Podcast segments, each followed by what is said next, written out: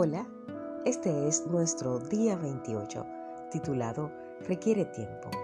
Eclesiastes 3.1 nos dice, Todo tiene su momento oportuno, hay un tiempo para todo lo que se hace bajo el cielo. Por otro lado, Filipenses 1.6 nos dice, Estoy convencido de esto, el que comenzó tan buena obra en ustedes la irá perfeccionando hasta el día de Cristo Jesús. No hay atajos en el camino hacia la madurez. Convertirnos en adultos requiere años y toda una estación para que el fruto crezca y madure. Eso también es cierto con respecto al fruto del Espíritu. El desarrollo de un carácter semejante al de Cristo no se puede apresurar. El crecimiento es espiritual como el físico lleva tiempo. Cuando se intenta acelerar la maduración de la fruta, pierde su sabor. En Estados Unidos, por lo general, se arrancan los tomates sin madurar para que no se magullen cuando son enviados a los mercados. Después, antes de ser vendidos, están aún verdes, son rociados con CO2 para que queden rojos al instante. Los tomates rociados con gas son comestibles, pero su sabor no tiene punto de comparación con el de un tomate al que se le permitió madurar a su tiempo. Mientras nosotros nos preocupamos en qué tan rápido crecemos, Dios se interesa en qué tan fuerte crecemos. Dios ve nuestras vidas desde y para la eternidad. Por eso, nunca tiene prisa. Lance Adams en cierta oportunidad comparó el proceso del crecimiento espiritual con la estrategia que los aliados usaron en la Segunda Guerra Mundial para liberar a las islas del Pacífico Sur. Primero, hicieron el trabajo de ablande de una isla, es decir, debilitando la resistencia mediante el bombardeo de las fortalezas enemigas con bombas lanzadas desde naves que estaban en la costa. Después, un pequeño grupo de soldados especializados invadían la isla y establecían una cabecera de playa, una pequeña zona de la isla bajo su control. En cuanto la cabecera de playa quedaba asegurada, empezaba el largo proceso de invadir el resto de la isla, una parte del territorio a la vez. Finalmente, toda la isla quedaba bajo su control, aunque finalmente eh, todo estuviera bajo su control, no sentías antes eh, librar alguna batalla costosa. Adams trazó este paralelo. Antes que Cristo invada nuestras vidas en la conversión, a veces tiene que ablandarnos, permitiendo que tengamos algunos problemas que no podemos resolver. Aunque algunos abren sus vidas a Cristo la primera vez que llama a la puerta, la mayoría nos resistimos y estamos a la defensiva. Nuestra experiencia previa a la conversión es que Jesús nos dice, He aquí, yo estoy a la puerta y bombardeo. En cuanto aceptamos a Cristo, Dios consigue una cabeza de playa y así conquista una parte de nuestra vida.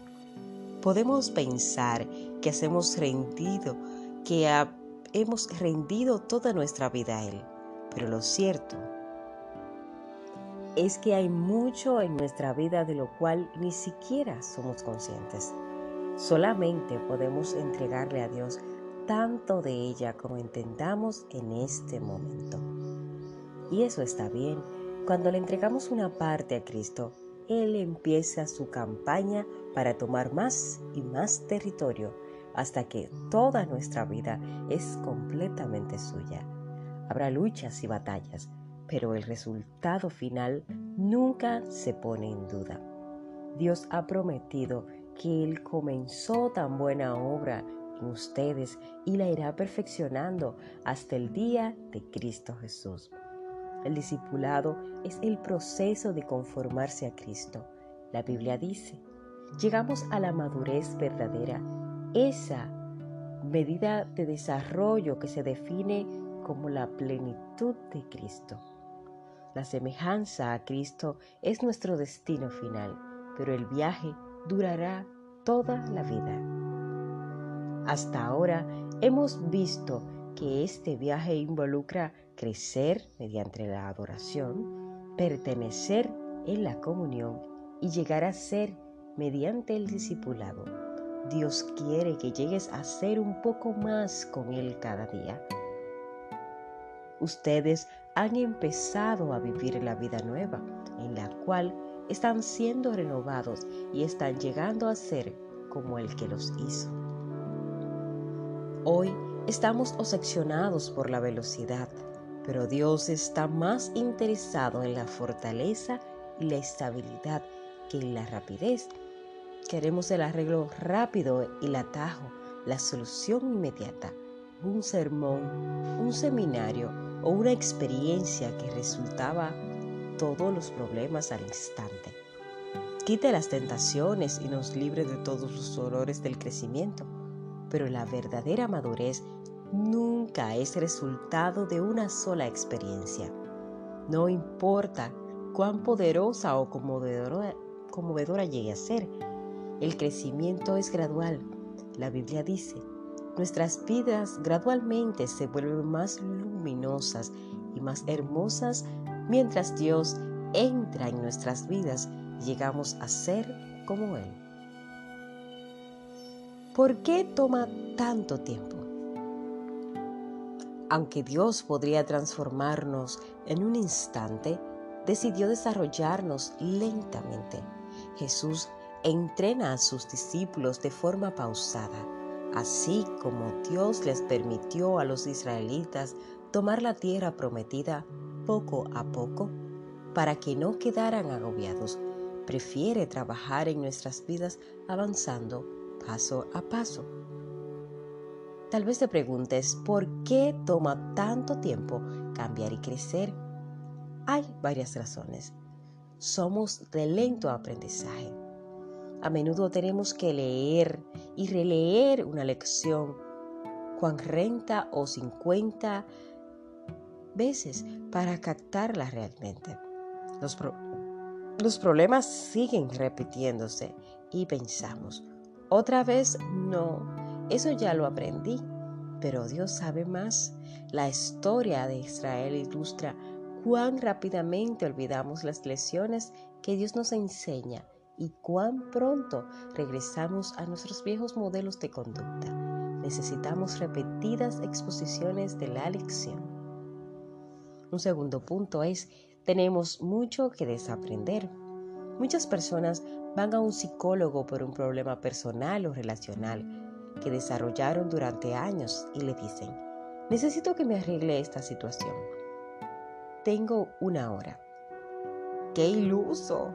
Esperan una solución rápida a una dificultad histórica y profundamente arraigada, dado que la mayoría de nuestros problemas y de todas nuestras malas costumbres no se desarrollaron de la noche a la mañana. Es poco realista esperar que se marchen de inmediato. No hay ninguna píldora, oración o principio que deshaga al instante el daño provocado en el transcurso de muchos años. Requiere arduo trabajo de eliminación y sustitución. La Biblia lo llama quitándose el viejo hombre y poniéndose el nuevo hombre. Aunque se te dio una naturaleza totalmente nueva en el momento de la conversión, todavía tienes viejos hábitos modelos y prácticas que necesitan ser eliminados y reemplazados. Un tercer punto es, tenemos que enfrentar con humildad la verdad acerca de nosotros mismos. Ya he señalado que la verdad nos hará libre, pero a menudo primero nos hace sentir infelices. El temor de lo que podríamos descubrir si enfrentamos con sinceridad nuestros defectos de carácter nos mantiene presos en la negación. Solo en la medida que permitamos que Dios con la luz de su verdad ilumine nuestros defectos, fracasos y complejos, podremos empezar a trabajar en ellos. Por eso, no podemos crecer sin una actitud humilde y con una buena disposición de aprender. Un otro paso sería, a menudo el crecimiento es doloroso y nos asusta. No hay crecimiento sin cambio, no hay cambio sin temor o pérdida, y no hay pérdida sin dolor. Todo cambio involucra alguna clase de pérdida. Debes desprenderte de las viejas costumbres para poder experimentar las nuevas. Tenemos miedo de estas pérdidas, aun cuando nuestros viejos hábitos significaban nuestra propia derrota. Como ocurre con un par de zapatos gastados, al menos son cómodos y familiares, solemos decir. A menudo las personas construyen su identidad alrededor de sus defectos. Suelen decir, es que así soy yo. Y así es como soy. La preocupación inconsciente es que si abandono mi hábito, mi herida o mi complejo, ¿quién seré? Este temor definitivamente puede frenar tu crecimiento. Desarrollar hábitos lleva tiempo. Recuerda que tu carácter es la suma de todos tus hábitos. No puedes decir que eres amable a menos que por costumbre lo seas. Muestras tu gentileza aún sin pensarlo. No puedes decir que eres íntegro a menos que tenga por hábito ser sincero. Un marido que es fiel a su esposa la mayor parte del tiempo no es fiel en absoluto. Sus hábitos definen su carácter. Hay solo una manera de desarrollar los hábitos de un carácter semejante al de Cristo, y es practicarlos. Y eso toma tiempo. No existen hábitos instantáneos. Pablo instó a Timoteo, cito, practica estas cosas, consagra tu vida a ellas para que todos puedan ver tu progreso. Si practicas algo durante un tiempo, te perfeccionas en eso. La repetición es la madre del carácter y la habilidad. En estos hábitos que identifican el carácter se llaman a menudo disciplinas espirituales y hay docenas de grandes libros que pueden enseñarte cómo realizarlas. Sugiero que leas los mejores para tu crecimiento espiritual. No te apresures. Mientras creces en la madurez espiritual, hay varias maneras de cooperar con Dios en el proceso. Una podría ser, cree que Dios está trabajando en tu vida aun cuando no lo sientas. El crecimiento espiritual es a veces un trabajo tedioso en el cual se avanza un pequeño paso a la vez. Espera un progreso gradual. La Biblia dice, todo sobre la tierra tiene su propio tiempo y su propia estación. En tu vida espiritual también hay estaciones. A veces experimentas un crecimiento intenso por un tiempo corto. Puede ser la primavera, seguido de un periodo de estabilización y prueba, otoño e invierno. Cuando hay y de esos problemas, hábitos, heridas que te gustaría que desaparecieran, está muy bien orar por un milagro pero no te decepciones si la respuesta llega mediante un cambio gradual. Con el tiempo, un flujo lento y firme de agua erupciona la piedra más dura y convierte las rocas gigantes en guijarros. Con el tiempo, un pequeño brote puede convertirse en un árbol gigante que supere los 100 metros de altos. Una sugerencia es, ten un cuaderno diario para anotar las lecciones aprendidas. Este no es un diario de acontecimientos, sino un registro de lo que te has eh, aprendido. Apunta los descubrimientos y lecciones que Dios te enseña acerca de Él, de ti, de la vida, de las relaciones y de todo lo demás. Sé paciente con Dios y contigo mismo. Una de las frustraciones de la vida es que el programa de Dios raramente es igual al nuestro. A menudo tenemos prisa, pero Dios no. Es posible que sientas que estás frustrado con el progreso aparentemente lento que estás experimentando. Recuerda que Dios nunca anda deprisa, pero siempre llega a tiempo. Él usará toda tu vida preparándote para tu papel en la eternidad.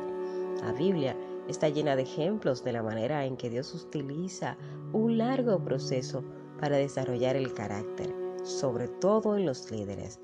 Tomó 80 años para preparar a Moisés, incluyendo 40 en el desierto. Por lo tanto, serían 14.600 días. Moisés siguió esperando y preguntándose, ¿ya es hora? Pero Dios seguía diciendo, todavía no. Contrariamente a los títulos de los libros populares, no hay pasos fáciles para alcanzar la madurez o los secretos de la sanidad instantánea. Cuando Dios quiere hacer crecer un roble gigante, toma 100 años, pero cuando quiere hacer un hongo, lo hace en una noche. Las almas grandes crecen y se forman atravesando luchas, tormentas y tiempos de sufrimiento.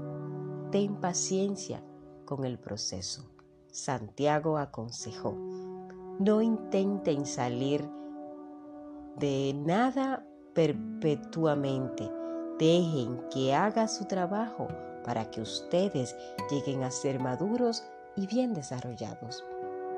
No te desanimes, cuando Abacut se deprimió porque pensaba que Dios no estaba actuando con suficiente rapidez, Dios le dijo, las cosas que planeo no ocurrirán inmediatamente, lentamente, con tranquilidad, pero con la certeza se acerca el tiempo en que la visión se cumplirá. Si parece muy lento, no desesperes, porque estas cosas tendrán que ocurrir. Ten paciencia no se retrasarán ni un solo día. Un retraso no significa negación de parte de Dios. Recuerda cuánto has progresado, no únicamente cuánto te falta. No estás donde quieres, pero tampoco donde estabas. Hace años las personas usaban un botón muy popular con las siguientes letras. PFT D N H T C T es decir, por favor, ten paciencia. Dios no ha terminado contigo todavía. Dios no ha terminado contigo tampoco. Así que sigue avanzando. Hasta el caracol subió a bordo del arca por su perseverancia. Tú también puedes hacerlo. Recuerda que estás construido para un propósito más allá de esta vida. Estás construido y creado para ser eterno. Este es nuestro día 28. Punto de reflexión. No hay atajos en el camino hacia la madurez. Versículo para recordar. Estoy convencido de esto. El que comenzó tan buena obra en ustedes, la ira la irá perfeccionando hasta el día de Cristo Jesús. Filipenses 1:6. Pregunta para considerar, ¿en qué aspecto de mi crecimiento espiritual necesito ser más paciente y perseverante? Recuerda consultar la palabra. Hasta la próxima. Un abrazo.